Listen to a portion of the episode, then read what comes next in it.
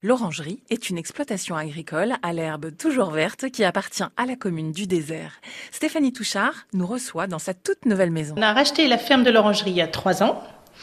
Euh, on a habité pendant deux ans et demi sur une commune un peu plus loin et on a fait construire ici. Des, donc on a emménagé depuis quatre mois. C'est pour ça que vous avez une belle maison toute neuve là avec des volets bleus magnifiques. voilà, maison bord de mer, mais on n'est pas au bord de la mer. on a réussi à trouver l'orangerie dans le désert quand même. Et ça, c'est fort. C'est fort et l'herbe est verte dans l'orangerie du désert.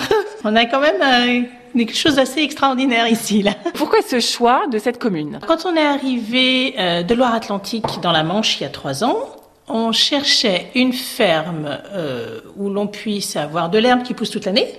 Donc la Manche s'est imposée à nous comme un endroit vert.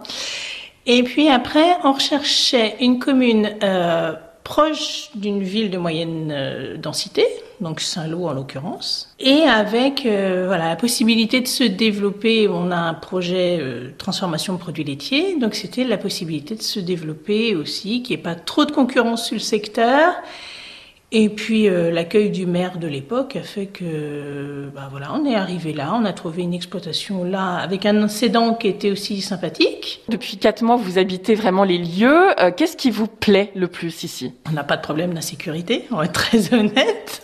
on est à même pas deux kilomètres du bourg, mais euh, voilà, on y va à vélo, on envoie les enfants aller chercher le pain à vélo, il n'y a aucun souci. Et puis, euh, bah, euh, la boulangerie qui est le seul commerce, mais euh, accueillant. Les désertants sont plutôt sympas. Nous, on n'a pas eu de souci d'accueil, en tout cas. Est-ce que vous pouvez nous parler justement de votre activité et de cette transformation? On est agriculteur bio, c'est-à-dire qu'on a repris une exploitation qui a été conventionnelle, qu'on a convertie à l'agriculture bio.